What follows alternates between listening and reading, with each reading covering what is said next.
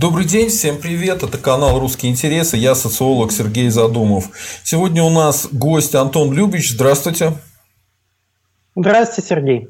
Это э, экономист, э, инвестор, э, человек, который занимается постоянно инвестициями, пишет книги про экономику. Вот. Автор книги «Деньги». Не знаю, сколько у вас сегодня будет времени, Антон. Мы вроде бы на час примерно рассчитывали, да?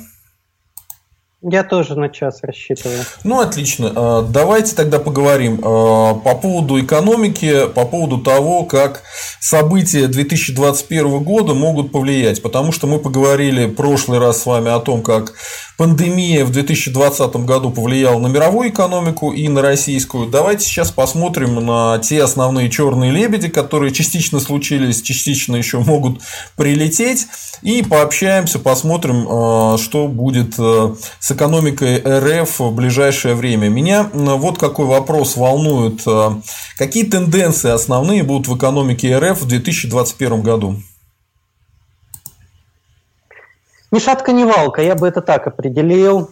Наверное, нужно начать с того места, где мы находимся.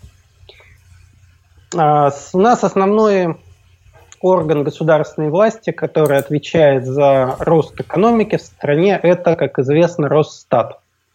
Он меняет методологии периодически, благодаря да, этому да, у нас да. Это волшебство. Падает, экономика растет. Это волшебство, да. Вот э, это, да, вот это такой волшебная палочка Росстата. Если смотреть маломальски на какие-то значимые показатели, объемы перевозок, э, объем собранных налогов, но по косвенным данным мы, в принципе, понимаем, что падение экономики было все же более глубоким, чем те оптимистичные цифры, которые выдает э, правительство э, в лице там, Росстата и Минэка. Они каким-то трагичным, то есть никаких, конечно, там не в два раза упала экономика, но пускай она э, реально упала где-то, наверное, на 5-6% по сравнению там, с теми тремя тремя с половиной, которые озвучивает правительство. А почему это принципиально? Потому что, во-первых, за каждым из этих процентов стоят вполне конкретные люди, которые остались без работы или без дохода. А во-вторых, потому что э, от этого, в принципе, от глубины ямы, в которую мы упали, зависит то, как долго мы ее, из нее будем выбираться. А на днях господин Костин сказал, что мы уже в 2021 году наверстаем падение. Угу. Я бы вот не был так оптимистичен. То есть экономика российская даже на фоне стабильности мировой экономики росла примерно на полтора, на 1,7% в год. А, даже, а, даже в докризисный период. Считает, что она будет расти 5% в 2021 нет ну, ни малейших оснований. А это какие-то китайские темпы ну, роста, которые только у них остались, по-моему, да? 5%.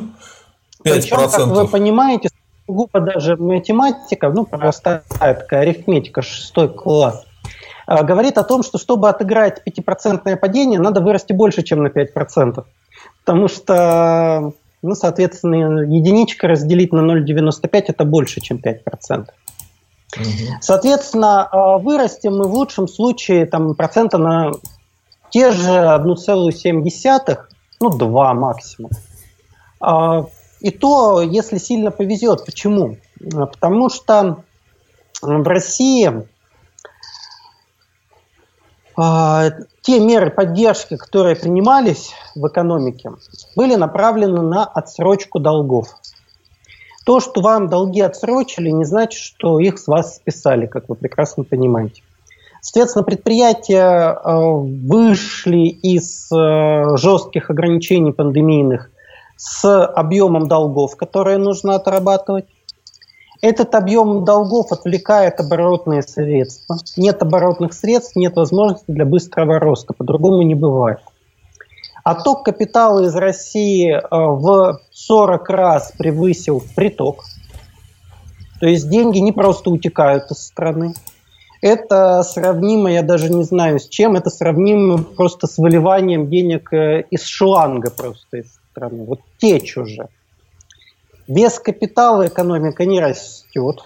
История не знает примеров, э, чтобы росла экономика, в которой нет инвестиций. Значит, оборотного капитала нет, долгосрочного капитала нет. А потребительский спрос внутри страны у нас любят рассуждать, чем, кстати, вот как раз в правой тусовке. Я считается почему-то это очень патриотичным опираться на внутренний спрос всегда. А где он? Люди закредитованы. 4, а, если мне память не изменяет, триллиона рублей дополнительных кредитов люди взяли. И сняли триллион рублей со своих вкладов, проели то, что смогли скопить в предыдущие годы. Значит, э, люди закредитованы, предприятия закредитованы, у банков зато рекордная прибыль, ну почти, они 6% не добрали до рекорда 2019 года. А То вот в связи с этим... Единственное, у хорошо. В связи с этим экспресс-вопрос. Как вы относитесь э, к попытке в такую популистскую повестку вести, как а, либо отсрочка выплат платежей по кредитам, либо отказ от кредитной амнистии, которую вкидывает там Валерий Соловей, Невзоров и тому подобные персонажи? Ну, я плохо отношусь к э, амнистиям кредитным, потому что вы же понимаете, что у банков деньги таких же вкладчиков. То есть э, это... Так они же заработали, там, вы только что сказали, что они заработали. А, да, они заработали. А, значит, дали акционеров там какую-то а, маржу, но вы должны понимать, что эта маржа все равно не покрывает всего кредитного портфеля. Она покрывает, там, ну, пускай там 10, 15, 12 даже скорее где-то так процентов кредитного портфеля. Это соотношение капитала и, и пассивов привлеченных. Нормативные, на бумаге. Как мы знаем, как только Центробанк приходит в какой-нибудь банк, сразу же выясняется, что капитал рисован. Мы mm-hmm. это тоже должны помнить, да? Mm-hmm. То есть то, что как бы там зарабатывается, это не значит... В реальности это не значит, что он лежит и к нему можно прийти. В а, реальности оно куда-то тоже утекает. Традиции вот Госстата, традиции Госстата, там тоже красиво рисуют баланс, мне кажется, да? Но здесь немножко не так это работает. Здесь деньги зарабатываются, а потом они как-то с баланса улетучиваются. Ну, их выводят на Запад а через офшор, наверное, и все. Абсолютно верно, да. Вот эти 48 миллиардов долларов, которые утекли в прошлом году, это, соответственно, вывод средств государством в стабилизационный фонд. И это, соответственно, ну вот уток, утек, утечка капитала. Значит, э, к чему я хорошо отношусь? Я вообще к этому, конечно, плохо отношусь в нормативной ситуации, но в текущей ситуации я просто другого выхода не вижу. Это проверенный способ э, обесценения денег, называется инфляция. А, это не священная корова, за которую надо держаться. Это регулятор экономики, к которому надо прибегать по мере необходимости. Это последнее средство, это самое последнее, что нужно делать. Но мне кажется, мы дошли до того момента, когда к этому придется прийти. То есть э, сделать кредиты дешевле за счет того, что разогнать инфляцию. А, чтобы не повторить 90-е, делается это, в принципе, понятным способом. Через э, печатание денег для зарплат бюджетников и через расширение госзаказов. Соответственно, растут зарплаты бюджетника, предприниматели получают госзаказы, вынуждены конкурировать за работников, поднимают зарплаты. Да, зарплаты чуть-чуть отстают от роста цен на непродолжительном периоде времени, потом наверстывают. Но зато кредитная нагрузка резко сокращается, потому что оборот растет в напечатанных деньгах, соответственно, долги не индексируются. Э, почему вообще я обычно против этой меры, и в книге в своей пишу, что я об этом против. А, но в текущей исторической ситуации, мне кажется, это в качестве исключения оправдано, потому что в России раз, разрыв между теми ставками, которым кредиты выдаются, и теми ставками, по которым банки получают деньги, настолько аномально высоки, то вернуть какую-то часть именно прибыли банковской на руки населения через вот этот вот механизм, я считаю справедливым в текущей ситуации. А, у нас э, слишком высокие ставки, слишком высокая нагрузка на население. А мы просто, если не развяжем этот Горгиев узел, у нас все, у нас экономика расти не будет. А мы восстановимся при текущем экономическом подходе, который исповедует наше правительство, к 2024 году на уровень 2019. 2019 год был э, шестым, если мне память не изменяет, по падению доходов населения. То есть э, это, мы скажем так, пробьем дно и выплывем к тому дну, которое было до этого. Но до восстановления 2012 года у нас будет еще там какой-то длительный период. Мы просто не можем себе позволить так жить. Угу. Нам необходимо интенсифицировать экономический рост.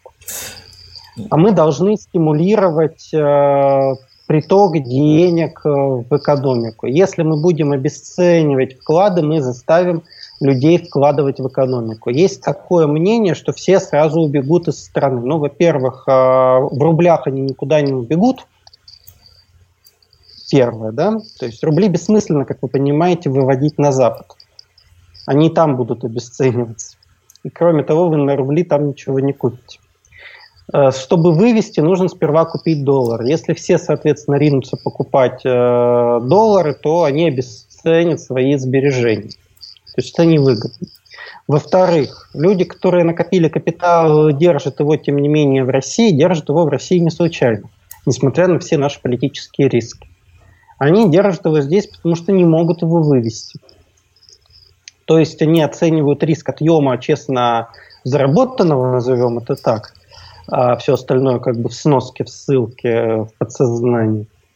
А, там больше, чем риски отъема этого честно заработанного здесь. Поэтому, столкнувшись с тем, что им невыгодно хранить э, в банках, они будут вынуждены вкладывать в экономику. Э, в акции, в облигации, во что-то, что э, доведет деньги, наконец, до реального сектора. А какой смысл на падающей экономике, на падающем тренде вкладывать в экономику? Это как бы опасно, наоборот, меньше потребления сейчас идет, да, и ну ты вложишься в бизнес, а бизнес загнется. Какой смысл в этом? Вот абсолютно верно, поэтому государство должно проводить контрцикличную политику. Нет смысла стимулировать инвестиции на возрастающем тренде. На возрастающем тренде люди и сами проинвестируют. Людей нужно вот этого э, забыл, как он назывался у Салтыкова-Щедрина, карася, Э, такого задумчивого, который спрятался mm-hmm. в своей ячейке э, и надеется там отсидеться. Вот его нужно выгонять из этой ячейки, заставлять работать в экономике, а не пережидать кризис. И именно на падающем тренде. Именно сейчас нужны стимулирующие э, мероприятия в экономике. А какие именно? Не когда-то потом. Ну, то, о чем я говорю, стимулировать э, людей, перенес, переносить деньги из вкладов на прямую в экономику. А как? Соответственно, чтобы росла э, составляющая капитальная в экономике и падало кредитное плечо. Соответственно, меньше денег э, выпадало из оборота у производственных предприятий на процентные выплаты раз. Росла конкуренция банкам со стороны долгового облигационного рынка, чем, соответственно, легче привлечь деньги на облигационном рынке, тем э, ниже банковские ставки. А, это не работает через ставку Центробанка, потому что вы понижаете всем банкам ставку ЦБ, они сохраняют свои кредитные ставки и просто увеличивают маржу. Это работает только через фондовый рынок. А, соответственно, вот это можно сейчас, я считаю, нужно делать. А будут делать, как вы думаете? Я так не думаю, если честно. Потому что лоббистские возможности рантье, рантье это люди, которые держат деньги во вкладах, несопоставимы с лоббистскими возможностями экономики в целом на сегодняшний день. А наши рантье, к сожалению, заработали деньги во вполне конкретные, ну то есть это не абстрактные рантье из учебника, вполне конкретные российские рантье начала 2021 года. Они заработали деньги на низкорискованных, но при этом высокодоходных операциях. Разделили раздербания российской экономики в 90-е в виде приватизации залоговых аукционов раз и немотивированно завышенных цен на государственных подрядах в экономике 2000-2010-х два. Как вы понимаете, купить в Китае по 100 рублей, продать российскому бюджету по 300, сделать откат в 100 рублей, куда нужно еще оставить себе 100 рублей в кармане, не нужно особого предпринимательского таланта. Достаточно способности найти дружественного чиновника, распределяющего господряды. Ну вот смотрите, э, вот был э, тут недавно опубликован э, рейтинг российских королей недвижимости чем не рантье, да, и кто там? Там на первом месте Год Нисанов, Захар Илиев, а второе место Самвел Кооператиан, третье место Гуцериевы. Да, они все могут разбегаться, разбежаться по своим маленьким странам и все. И там еще больше вероятности, что их деньги сохранятся, чем в РФ. Хотя, конечно, сейчас продать недвижимость будет невозможно. Ну, давайте по порядку. Значит, недвижимость приносит деньги не сама по себе, она приносит эти деньги, когда ею пользуются. А, вы должны сдавать помещение в аренду. Там должны быть желающие что-то продавать, что-то производить, хотя бы какой-то офисный планктон в эти площади посадить. Угу. А, значит, если этого не наблюдается, значит, вы владеете э, не активом, вы владеете пассивом, на который вам еще налоги начисляют. Все. Значит, это первое. Второе. Ну, увести рубли, э, повторюсь, нереально никуда. Ну, даже если вы переведете эти рубли из э, России в условный Азербайджан, толку от этого будет немного. А устойчивость азербайджанской экономики в сравнении с российской, ну, еще хуже, чем у российской, будем объективны. Поэтому там бегство в свои малые родины, ну, это не особо серьезно. А, более серьезно это вот как афера с а, банком открытия, когда там пенсионные фонды массово туда фиктивные продавались, а потом главный российский рантье оказался в Лондоне, а в банке открытия оказалась большая дыра. Это вы на Минца намекаете, понятно. А, а, вот такие вот истории более вероятны. А, давайте про тенденции в мировой экономике поговорим. США, Британия, ЕС, Китай. У них какие а, шансы вот в этом году? Китай ничего не хочу говорить о Китае, потому что сам с Китаем не работаю, что там происходит не представляю. Коммунист коммунистической партии э, хронически не доверяю. Я видел, помню советскую статистику и как бы не считаю, что у Компартии Китая она серьезно отличается от Компартии Советского Союза. Все как-то там восхищаются э, цифрам, которые не могут проверить. Ну, восхищайтесь, как, что я могу сказать. А то, что касается Европы, Соединенных Штатов, все примерно понятно. Значит, э, привели Байдена в Белый дом. Байден – это человек, которого привели туда два, в принципе, выгодоприобретателя. Это Уолл-стрит и Кремниевая долина.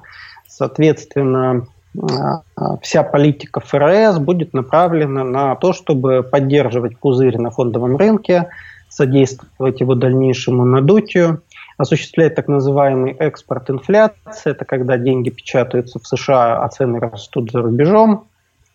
Соответственно, вот это будет э, сейчас достаточно активно происходить.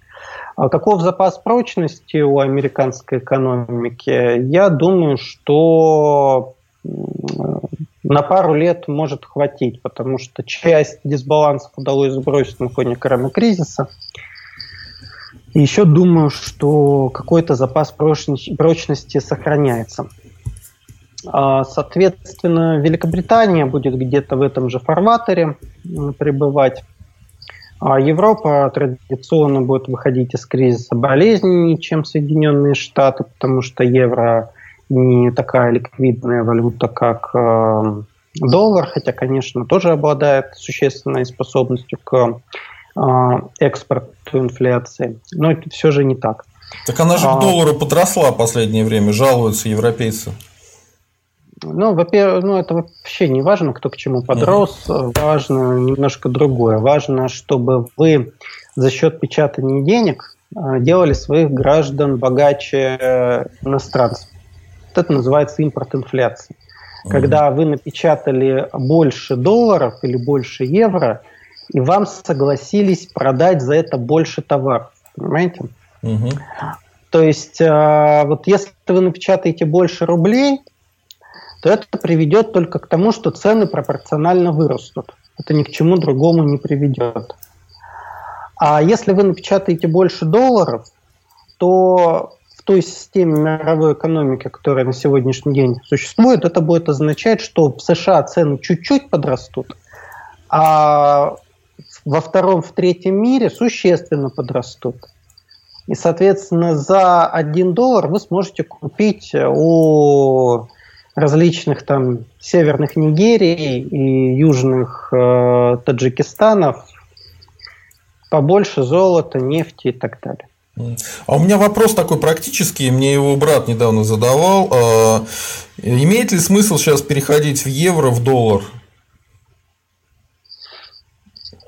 Чисто теоретически а, я, естественно, должен здесь сказать, что ни в коем случае не даю совета, каждый должен сам проанализировать. Ну да, у нас нет а, оферты а, никакой, да. Да, да, и поговорить со своим брокером.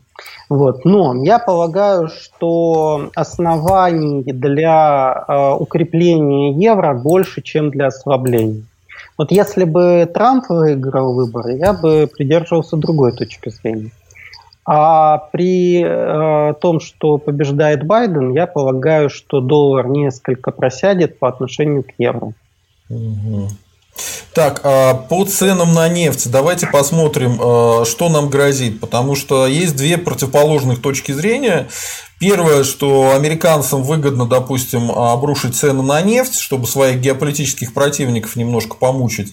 А, но есть абсолютно противоположная точка зрения, что наоборот, они могут э, поднять цены на нефть, договорившись с саудитами, что вполне для них возможно, для того, чтобы ударить по Китаю и ЕС. Вот э, вы считаете, какая тенденция она будет более реалистичной? Это рост э, цен на нефть или падение цен на нефть? С чем мы будем жить в 2021 году? Потому что наша экономика от нефти очень сильно зависит. А, я не ожидаю резких изменений цены на нефть. А, скажем так, Вообще мне запомнилась фраза моего научного руководителя в университете. Он говорил, если хотите прослыть плохими экономистами, то предсказывайте цены на нефть. А, это сложно предсказуемая величина, потому что цена на нефть, конечно, не является экономически обусловленной, она является политически обусловленной величиной. А, как вы понимаете, происходит регулирование предложения в виде ОПЕК, из соглашений с ОПЕК. Соответственно, это абсолютно управляемая история а, за счет объема и предложений. А, я думаю, что цена будет плюс-минус стабильна. Во-первых, э, потому что Соединенные Штаты стали очень много добывать, причем а, их добыча имеет более высокую себестоимость, чем у основных конкурентов. Во-вторых, если захочется ударить по российскому или иранскому бюджету, для этого не нужно обрушивать цены на нефть в текущей геополитической истории. В текущей геополитической истории достаточно ввести э, нефтяной эмбарго.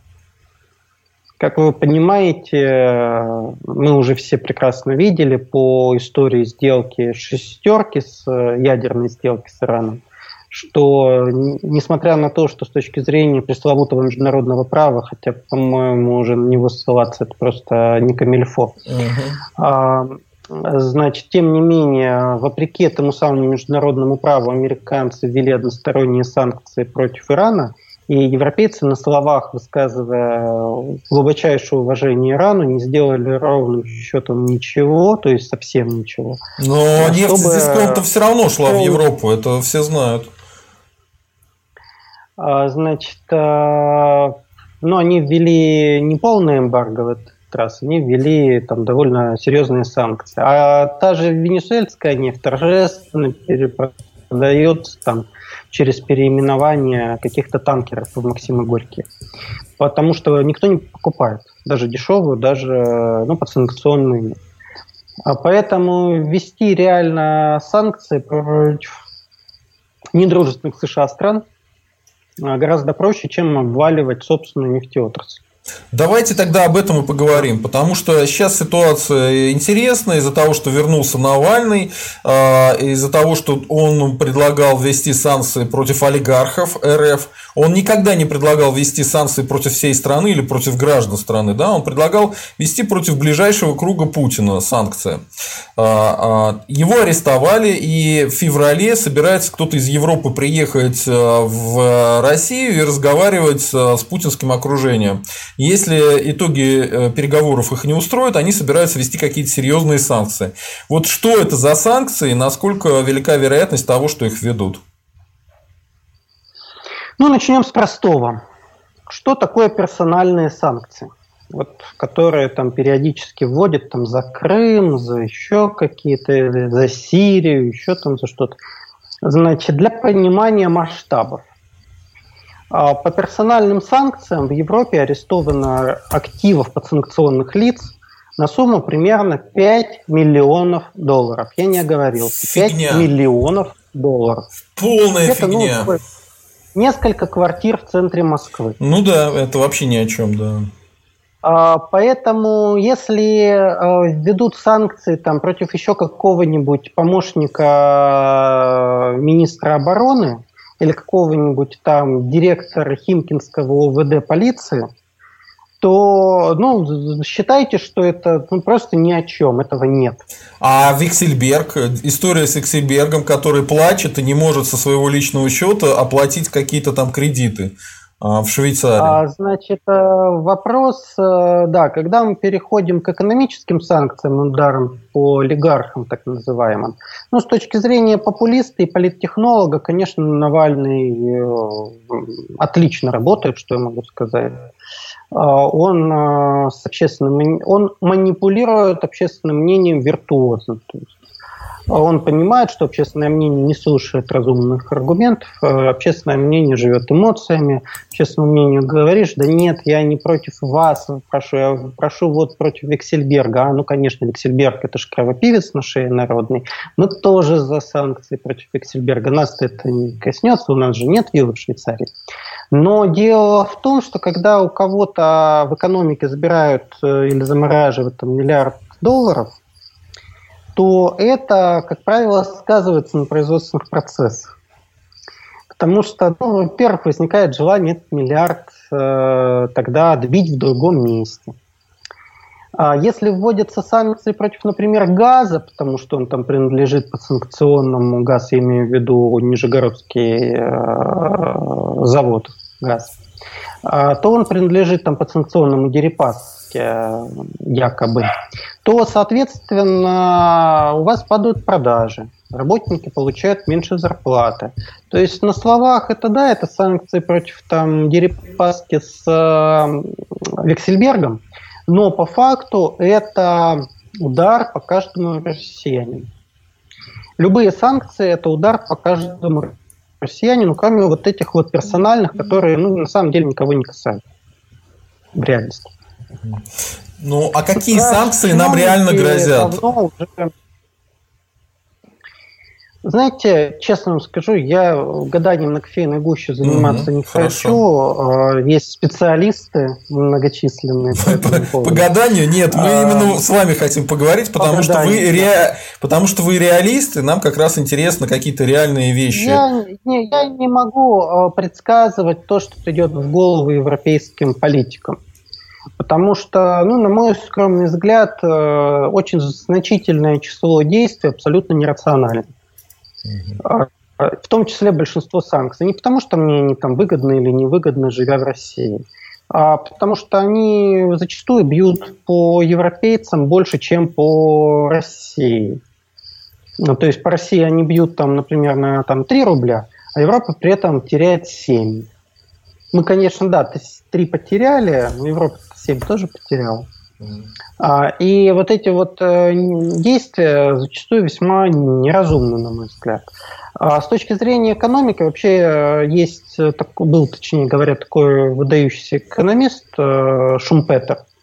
который в 40-е годы анализировал, как санкции действуют на экономике воюющих стран. Ну, как вы понимаете, 40-е годы, Вторая мировая война, и воюющие страны друг другу не продавали, как вы понимаете, ничего. Угу. Соответственно, более того, еще до вступления США в войну а, США вводили экономические санкции против Германии и ее союзников. И вот в 1942 году Шумпетер, проанализировав все то, что происходило там с 1938-го, там, с первых аншлюсов и так далее, и до 1942-го, пришел к выводу, что даже в условиях войны, даже в условиях э, прямого конфликта экономика Германии к 1942 году приспособилась жить без э, международных вот этих поставок, перешла на рельсы ну, внутренних поставок и, соответственно, поставок из стран-союзников, и полностью приспособилась. То есть экономический фактор удушения не сработал никак. То есть санкции работали краткосрочно. Они сперва создали неудобства, где-то что-то затормозили, но долгосрочно не влияли ни на политику Германии, ни на ее экономическое состояние.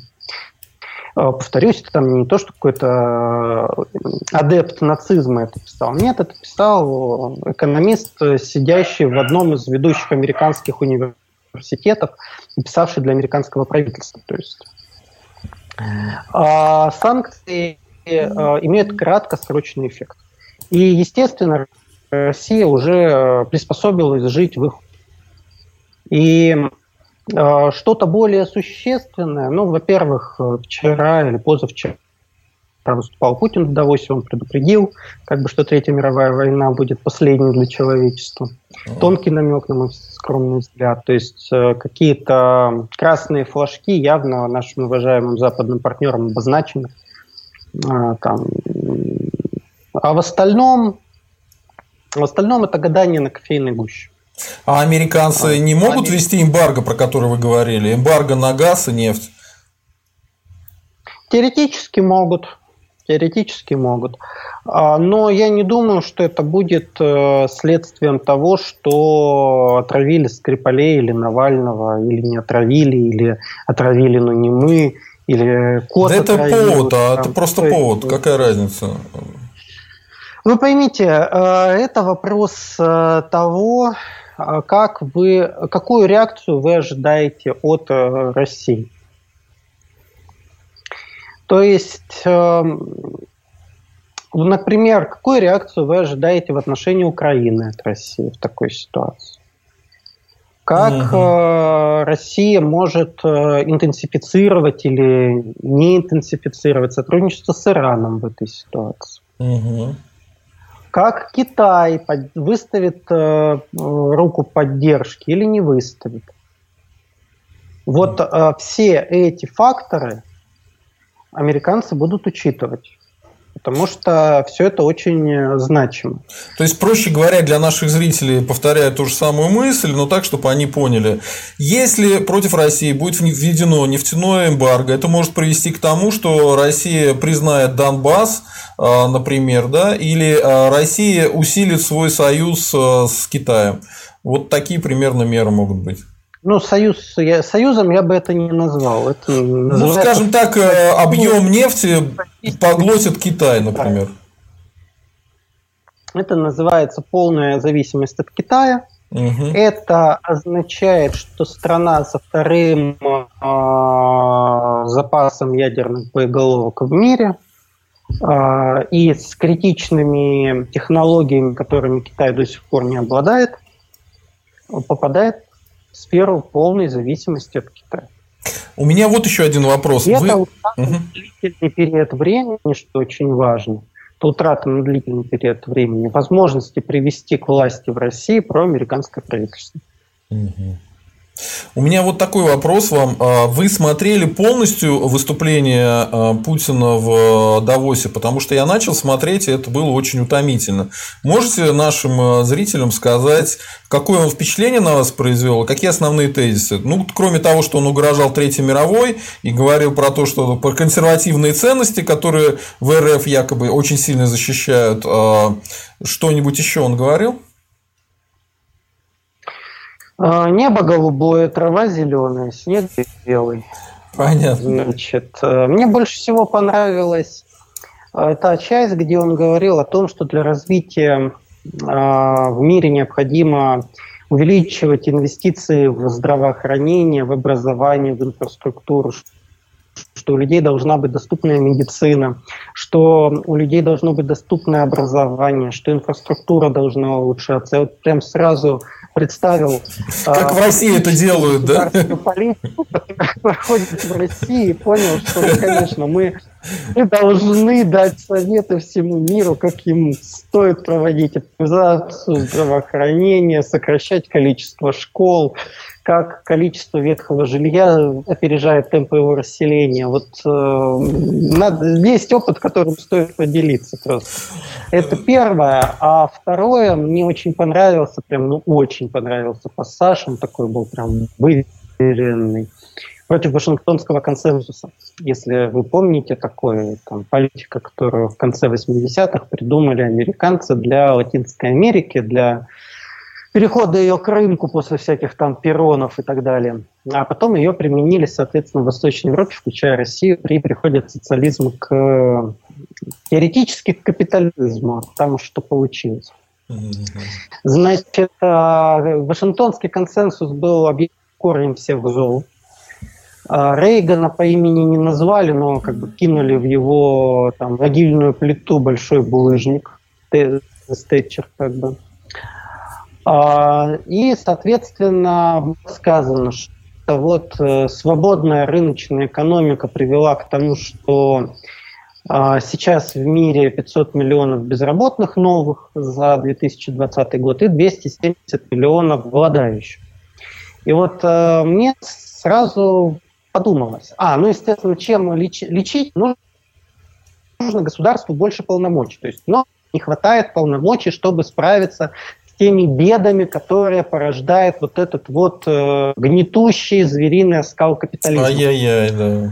И здесь у меня возник вопрос такой очень простой.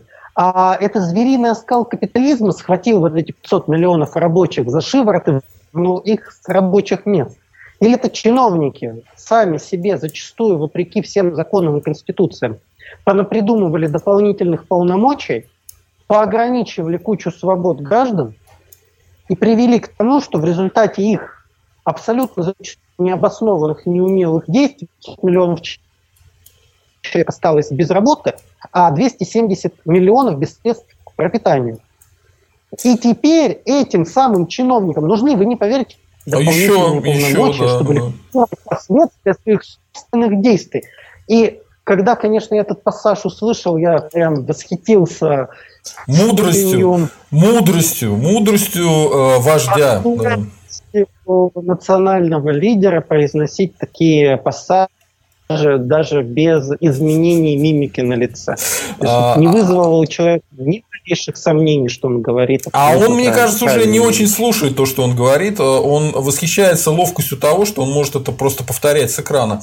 А, у меня вот какой вопрос. А как можно а, сделать экономику в РФ более государственной, если у нас, по-моему, больше 70%, чуть ли не 80% это государственная экономика? Ну, то есть, куда там увеличиваться-то? Там нету ресурса. Почему вы считаете? Вы посмотрите на соседнюю страну, на Белоруссию. То есть можно еще дальше, да? А, угу. Конечно, есть, конечно. Есть Принцип белорусской экономики в чем состоит? Вы видите, ну, во-первых, все, что принадлежит государству, принадлежит государству. А все, что принадлежит государству, принадлежит Лукашенко, да. Угу. Соответственно, приватизировать можно только для того, чтобы получить инвестиции, а потом под каким-нибудь предлогом отнять. А мне понравилось в, этом, в этой связи там интервью со Скерзаде, если мне память не изменяет, когда Лукашенко угощал конфетками Аскерзаде. А конфетки-то вот как раз таким образом экспроприированы. То есть доверчивому инвестору приватизировали белорусские шоколадные фабрики, получили инвестиции, соответственно, модернизировали фабрики, а потом, ну, инвестору еще повезло, и хоть миллион был за рубежом, как бы его хотя бы не арестовали – вот. Но теперь они заново государственные, и вот этими конфетками угощают Аскерзаде. И как бы Аскерзаде с радостью это ест и рассказывает о том, как это прекрасно все то, что происходит у наших уважаемых соседей. А, и, соответственно, это первый вариант. Второй вариант, вы видите, что у участника что-то получается, и тут же э, создаете ему государственного конкурента. А, вот. Это подход наших уважаемых северо-западных соседей.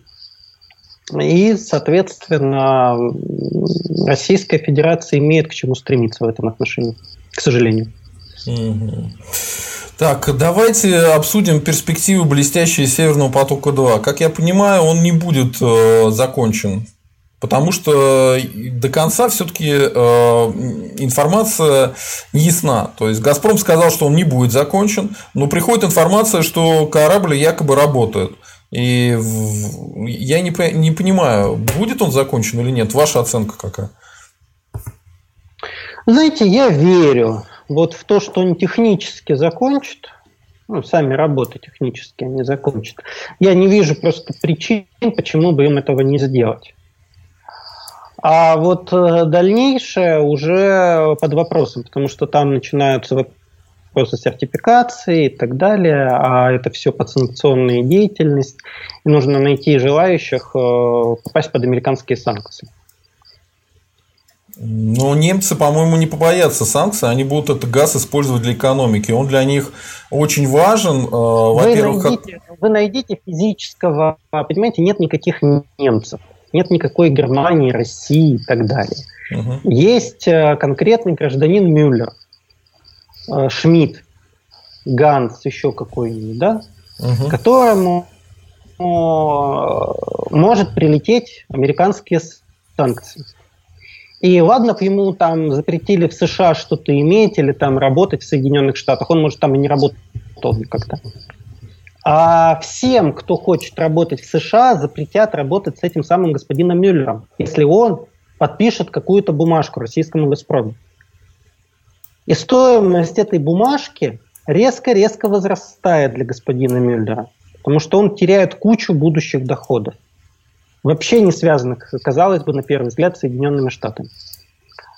Вот этот вот шантаж американский, а, европейцы его пока проглатывают. Они его не просто проглатывают, они его на примере Ирана проглотили, как бы не подавились.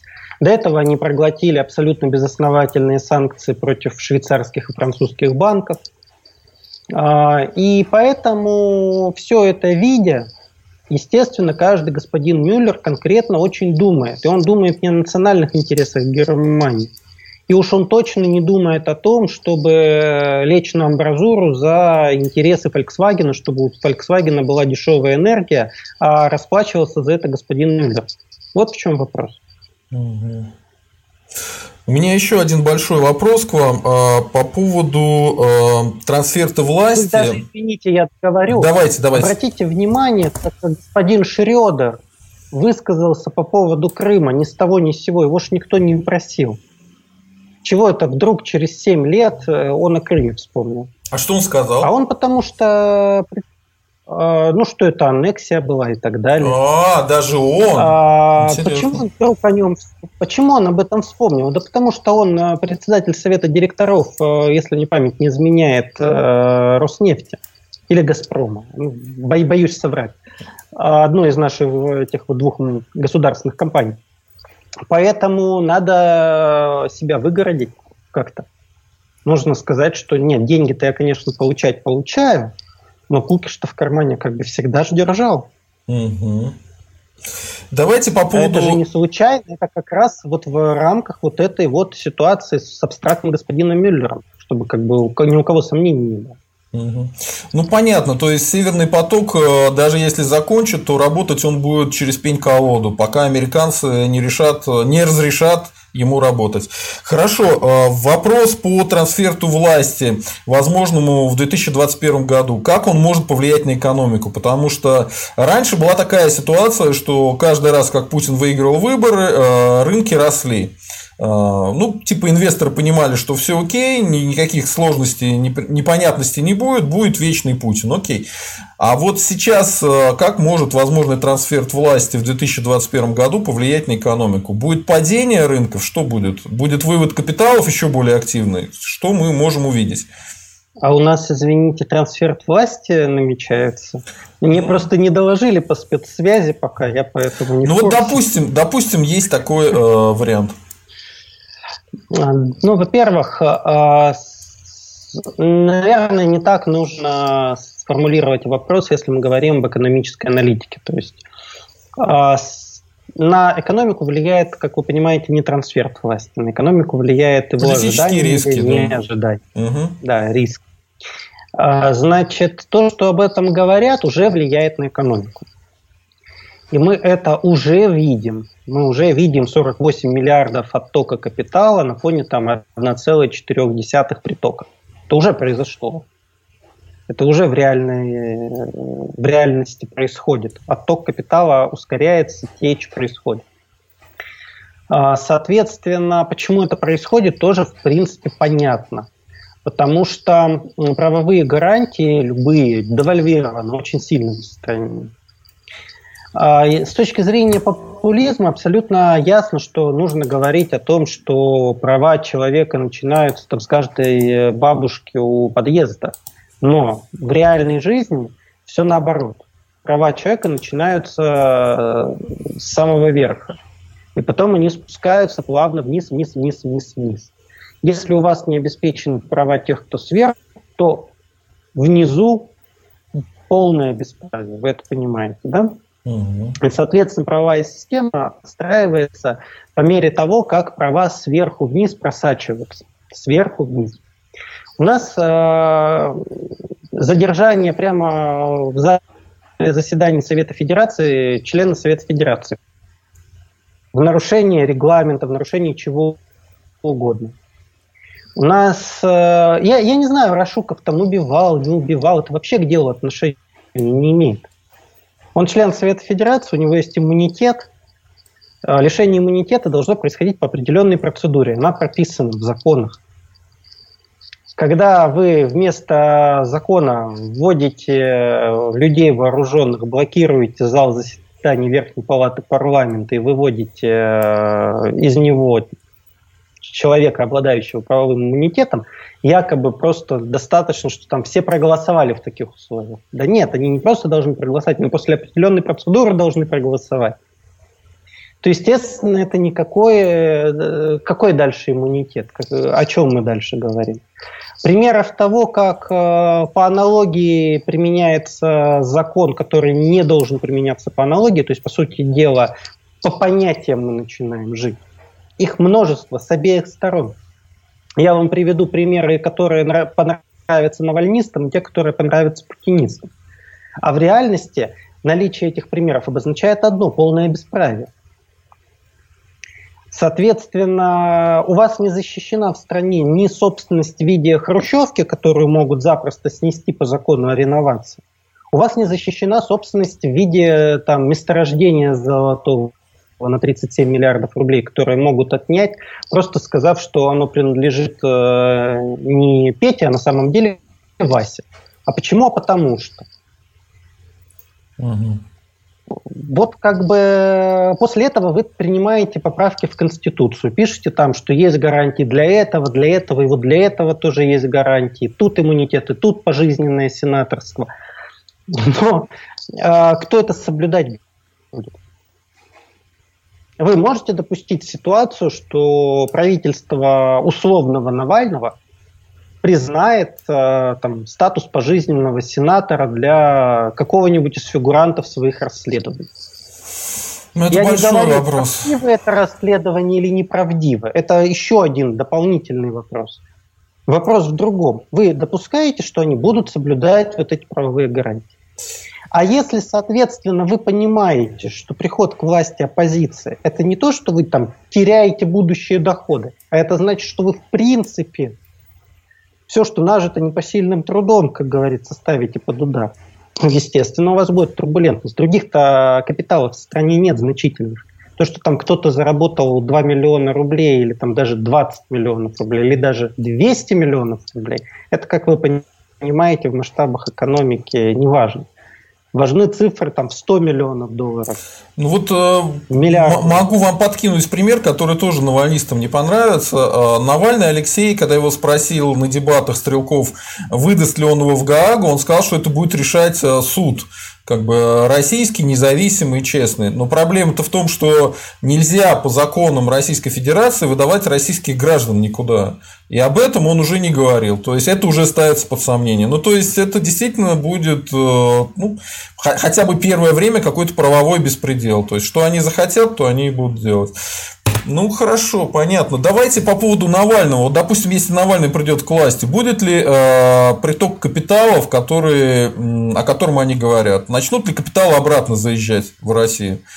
Ну вот честно, Если без, без, без всякого отношения к Алексею Навальному, потому что ну, он, с одной стороны, очень храбрый я человек и так далее. Да? к Алексею Навальному, ну просто я не могу без отношения к Алексею Навальному отвечать на этот вопрос.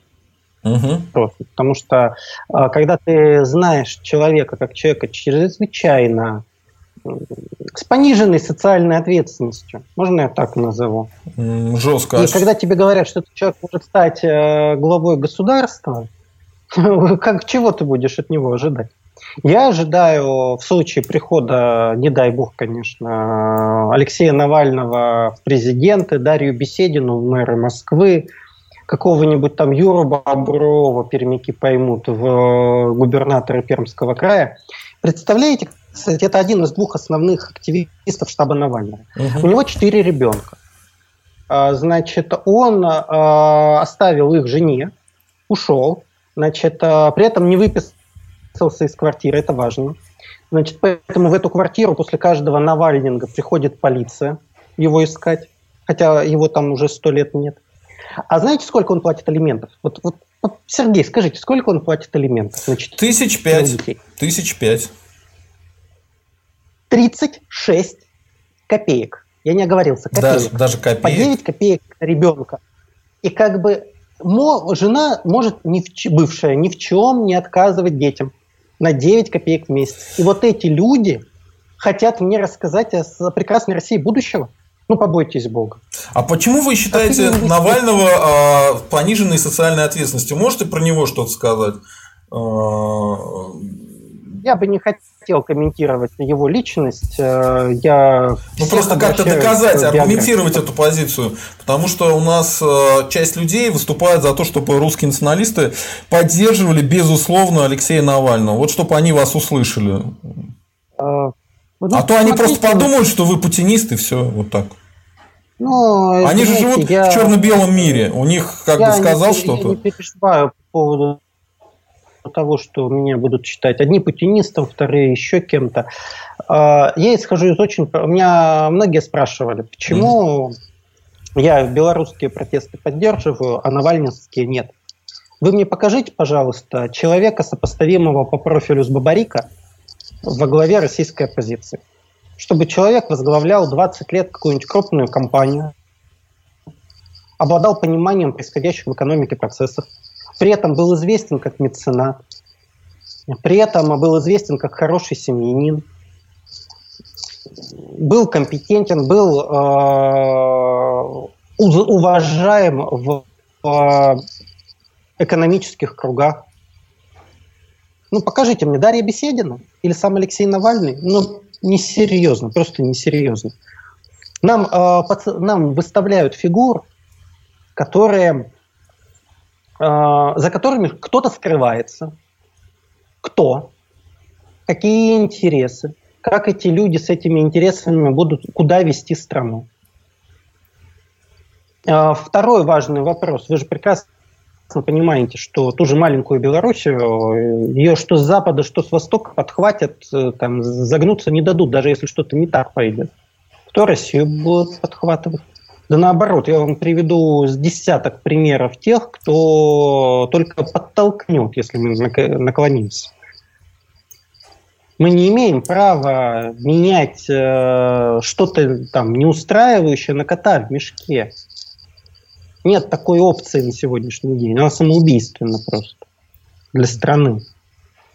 И тут э, вопрос не в том, там, нравится Путин, не нравится Путин. Здесь вы правильно сказали, когда есть определенная стабильность, инвесторы верят в страну. То, что начнется в случае э, сейчас обрушения, резкого обрушения системы государственной власти, начнется 95 год, дубль 2. Ничего другого не начнется.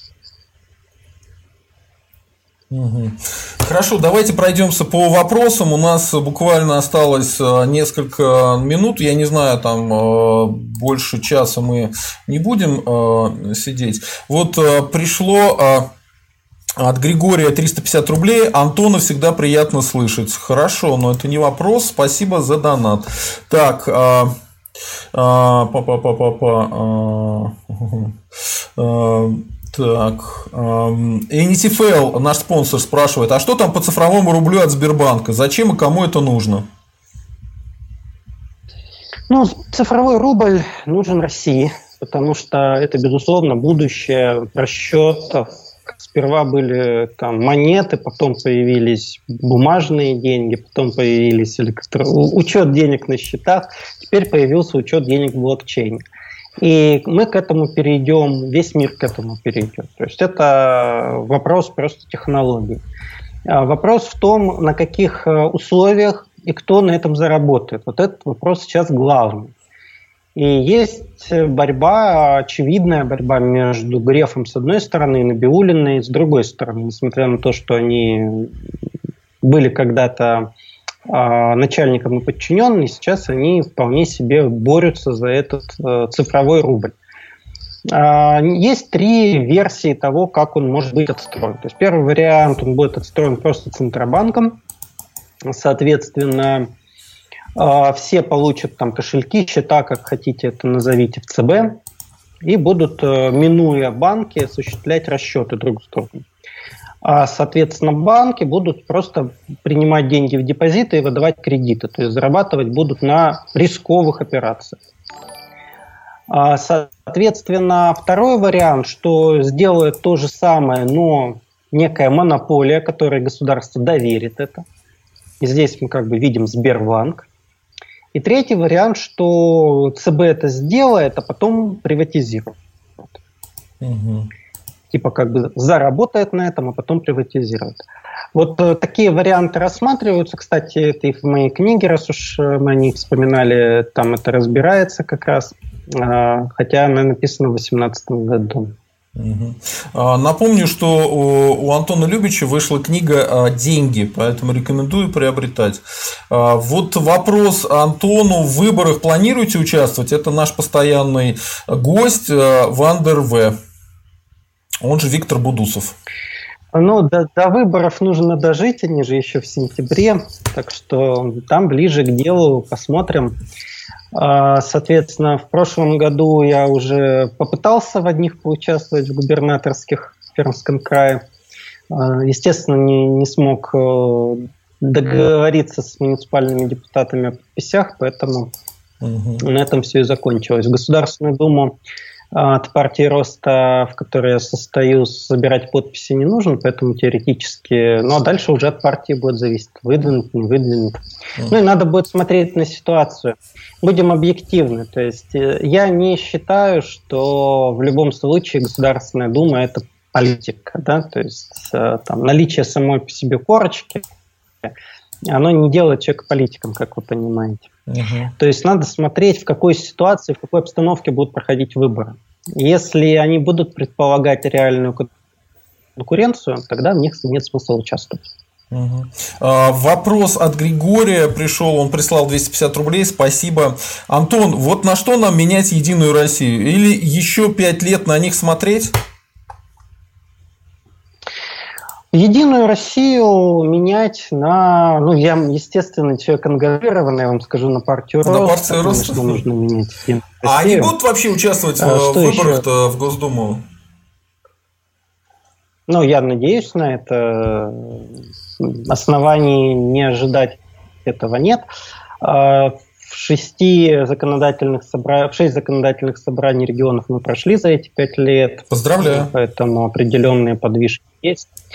Вот. Э, в этом году, ну уже не в этом, в прошлом, 2020, по количеству э, депутатов в муниципалитетах мы заняли первое место после парламентских партий, то есть ну, пятое всего, соответственно, первое среди непарламентских партий. При, при том, что ну, объективности ради вы видите, как раскручивают другие проекты в СМИ. Э, там и Прилепинский, и постоянно забываю этого лидера Фаберли, э, главы Фаберлика. Угу.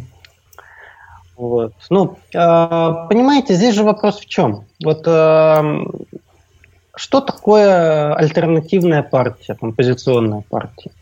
Это две вещи на самом деле. Альтернативная программа развития, то есть люди должны понимать, что они предлагают, и набор людей. Объективно поменять нынешних чиновников можно только из одного источника. Это люди из бизнеса. Никаких альтернативных источников других просто не существует. А эти люди сконцентрированы в партии роста, как бы кто ни говорил. Потому что там в ЛДПР, в КПРФ, в Справедливой России ну, нет такого количества именно кадрового потенциала. Угу. Там люди так или иначе тоже связаны с нынешней государственной экономикой. Если начинаешь их биографию. Ну, ну вот смотрите, вам просто скажут, что ваша позиция по Навальному, она понятна, но она к чему может привести? К тому, что у нас будет Путин и Единая Россия. И в этой ситуации даже вы э, не говорили, что будет какой-то рост. Будет только дальнейшее падение. Да? Ну, соответственно, если мы ничего не поменяем, то мы так потихонечку и умрем, то есть будет не быстрая смерть, а удушение. Смысл вопроса был именно, именно в этом. Раз, развитие экономики при сохранении нынешней, государ... не нынешней государственной политики действительно не будет. Я его не ожидаю, я не вижу для этого оснований. А, это не значит, что экономика будет обязательно падать. Это значит, что она будет расти медленнее, чем мир в целом, и вы будете постоянно чувствовать, что вы отстаете. А, это первое важное. Второе важное. Будет расти расслоение.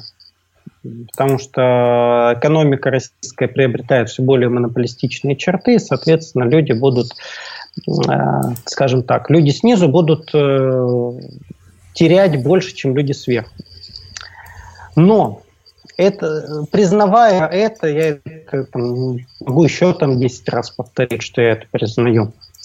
Вы должны понимать, на что вы это меняете.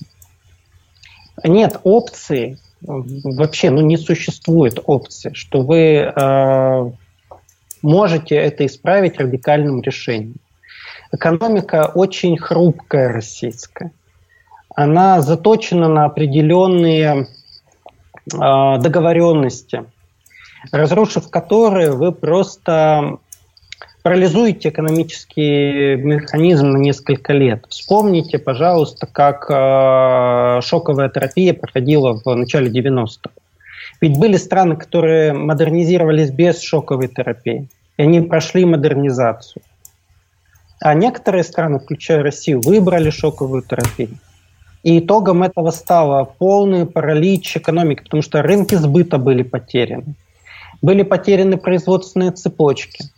Когда рубили предприятия на части, приватизировали их по цехам буквально, там один приватизатор свой цех сдавал на, на металлолом, и четыре остальных вставали сразу автоматически. Мы же все это проходили, мы все это помним. Ну, нельзя. Э, я не против, чтобы Навальный, как там кто-то еще, даже там Прилепин, кто угодно, были в Государственной Думе. Ну вот в 2021 году пускай туда попадет. Э, пускай у него будет три года продемонстрировать э, свои воззрения. Ну, люди добрые, посмотрите, что он говорит. С ним же никто не спорит в той части, что коррупция это плохо. Ничего хорошего в коррупции нет. Вообще ничего. Вопрос в том, почему у человека нет положительной программы. Эта программа сводится к тому, что суды должны быть честные, там, врачи доступные, образование качественное. Прекрасно, с этим тоже никто не спорит. На словах за это даже вот Путин в Давосе за это выступал. Слушайте, да, у них похожая программа. Да. Поэтому вопрос состоит в следующем. А как? А кто? Как и кто? Люба Соболь, Даша Беседина? Нет, извините, не хочу. Категорически не хочу. Ни Дашу Беседину, ни Любу Соболь во главе российского правительства и города Москвы. И Юру Боброва во главе Пермского края тоже не хочу. Пускай сперва научатся алименты платить больше, чем 36 копеек. Хорошо, большое спасибо. А, было очень интересно. Я вас услышал. А, об этом стоит задуматься. А, спасибо за то, что приняли участие в нашем стриме. Час прошел очень быстро. Я думаю, что мы постоянно с вами будем общаться. И если вы из партии роста имеет смысл будет поговорить про политику протекционизма как-нибудь, да? Это же то, что интересует вашу партию. Поговорим. Хорошо, спасибо. Если у вас будет время, приходите, снова пообщаемся. До свидания. Всего доброго, Сергей. До свидания. А, так, народ, а, давайте пос посмотрим. Я могу на какие-то вопросы поотвечать, а, но недолго, может быть может быть, полчасика, если захотите. А, давайте поотвечаем на какие-то вопросы и посмотрим. Очень интересный поворот. Я вообще, конечно, не ожидал, что а, Антон Любич будет таким жестким антинавальнистом. Но вот смотрите, что он сказал. Он буквально присоединился к точке зрения Михайлова. Он сказал, что а, если они попадут в парламент навальнисты, то это будет довольно неплохо. То же самое, кстати, говорил и Константин Константинов, что попадение навальнистов в парламент э, это окей, это нормально. Вот. Интересная, интересная точка зрения. Но Смотрите, человек, который разбирается в экономике, заявил следующее, что э, нету нету, э, нету такой ситуации, что если как бы Путина прямо сейчас не убрать, то мы все помрем. Да? Такой ситуации нет. А есть обратная ситуация, что если мы прямо сейчас поставим а, Навального, то мы не будем понимать, а, кто за ним стоит, потому что за ним стоят какие-то непонятные люди, которые себя не показывают, они используют Навального как аватар. И, скорее всего, экономика вернется в 1995 год, разрушатся все вот эти связи, которые на самом деле кружок олигархов, кружок приближенных Путина контролируют всю эту историю. Если Навальный их начнет санными тряпками гонять, то это может отразиться на экономике страны тем, что э, при смене владельцев начнется всякий бардак, беспредел, и падальщики, они будут э, скорее продавать все эти заводы, пароходы и так далее на металлолом, чем э, пытаться из них сделать какую-то экономику. Ну и плюс интересный аргумент был у Антона Любича, это, напоминаю, его аргументы, не мои, что у всей этой команды чудесной ФБК нету серьезного опыта управления. Ну, единственное, там Милов, он был экономистом серьезным, поэтому работал в правительстве, но он такой сторонник э, передачи Донбасса, Украине, а, и некоторые его экономические идеи меня, честно говоря, пугают, потому что он жесткий противник протекционизма, ну, то есть понятно, что при нем а, никакого развития промышленного в России не будет, его это мало интересует. Вот, вот такая история. Так, если есть какие-то вопросы, давайте, закидывайте. Так, Гзак пишет, было бы неплохо разобрать экономическую программу Милова. Ну, давайте, давайте, если есть ссылочка, кидайте мне на почту и посмотрим. Потому что у него экономические программы какие могут быть? Он же с Навальным работает, там, наверное, экономическая программа Навального. Вот, может быть, ее разберем. Только нам нужен какой-нибудь эксперт, потому что если буду сидеть один я на эту тему разговаривать, я все-таки социолог, у меня есть пределы моей компетенции. А вот э, по экономике лучше подобрать серьезных экспертов и с ними это дело обсуждать. Так, но сама по себе идея хорошая, потому что, ну, так вот абстрактно говорить, там, Милов нравится, не нравится, э, нет смысла. Имеет смысл поговорить именно, что он предлагает. Э, так, мистер Стиз у Брикотина на автошоке вышло разоблачение, мол, все это накрутка, намного меньше просмотров. Я не думаю, что э, ролик про дворец Путина, э, ну, смотрите, какая история. Вообще-то, когда изначально Навальный раскручивал себя, э, он всегда использовал накрутку и покупку френдов, и ботов, и все что угодно. Но с тех пор прошло очень много времени, и ему сейчас это не нужно. Понимаете, человек, про которого говорят по телевизору и по интернету каждый день миллион раз, ну какая там накрутка? Ему никакая накрутка уже не нужна. Так что я не верю этому господину Брикотину. Зачем ему накрутка? Тем более, вы посчитайте, по деньгам накручивать на 100 миллионов – это убиться об стену, как дорого. И посмотрите комментарии, посмотрите лайки, по этим всем параметрам можно понять, есть там накрутка или нет. И потом смотрите, когда выходят передачи Ксении Собчак, я вижу, что вот у нее есть э, элементы там показа ролика через эм, ну, короче, ты смотришь фильм онлайн, и тебе показывают э, сначала, прежде чем ты должен посмотреть, ты в качестве рекламы смотришь там э, пару минут или несколько секунд, э, секунд 30 ролик этой самой Собчак. Да? Ничего подобного с дворцом Путина я не видел, поэтому нет, скорее всего, нет. И потом, смотрите, э, накрутки бывают разные. Вот, допустим, если ты э, делаешь так, что на этом самом плеере онлайн э, показывают перед кино рекламу твоего ролика, это не накрутка, это реклама. То есть это совсем другая вещь. Накрутка это когда ботами, там, ботами не настоящая вещь, и это черный как бы метод продвижения. И YouTube с этим очень жестко борется, и последнее время, ну, как бы все, кто это делает, э, именно накручивает ботами, покупает, э, покупает подписчиков, покупает лайки и так далее. Это все, знаете, безумие. Ну, то есть, это бессмысленное занятие. Если вы хотите свой канал уничтожить, вперед как бы накручиваете таким образом. Есть другие методы, ну, как правило, там реклама честно, продвижение в социальных сетях и так далее. Я знаю, что навальнисты последнее время просто в паблике, в ВК очень известные давали свои ролики. И там их куча шоколаты смотрят э, и так далее. Поэтому нет, про накрутку господин Брикотин ошибается. Так, э, вот НТФЛ э, зажигательно шутит, типа, как и дворец тоже накрутили. Навальный на свои деньги построил и подсунул царю. Слушайте, сегодня прямо ржачный был комментарий, это надо прям прочитать. Смотрите, э, из той же серии, то есть я не знаю, кто этот человек, э, подозреваю, что это человек, который там любит Стрелкова. Ну вот он пишет, смотрите, следующий комментарий. Я ему говорю по фактам в видео Навального, он отвечает, что да, я правильно выше написал. Националистам ненависть э, затмевает глаза. Кому ненависть? Э, у националисты, особенно нового поколения, никому ненависти не испытывают. Тем более просто так.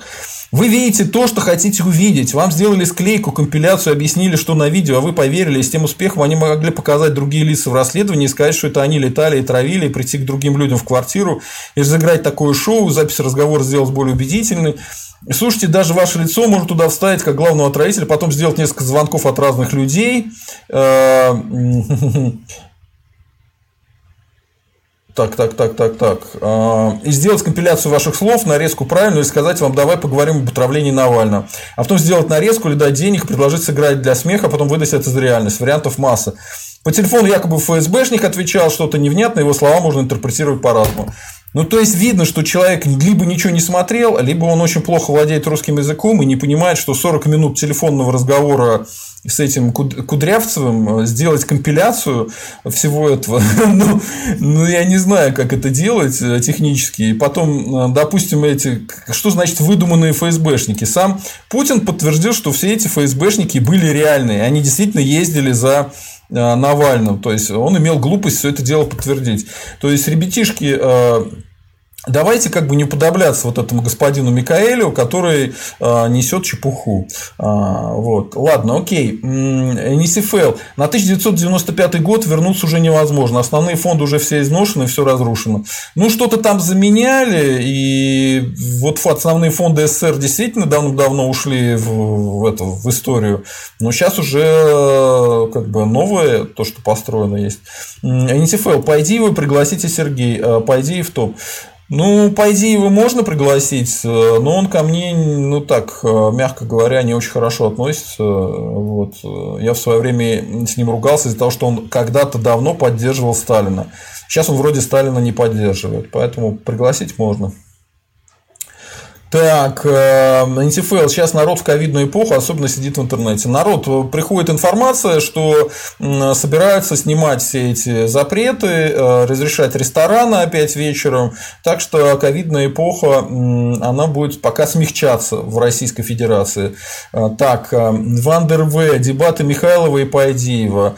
Интересное предложение, да, на это можно было бы подцепить. А по поводу дебатов, по какому поводу? Так, мистер Стис, Сергей окей, а сам Брикотин не пропагандон, он там у себя за власть прилично так топит. Ну, вот это объяснение. Это объяснение, почему он там нашел. Так, ну, обзывают Путина. Ну, хорошо, мы не против. НТФЛ, интересно, а Кудрявцев еще жив или просто в глухомане пока отсиживаться отослали? Да я без понятия. Без понятия, ребятки, не знаю.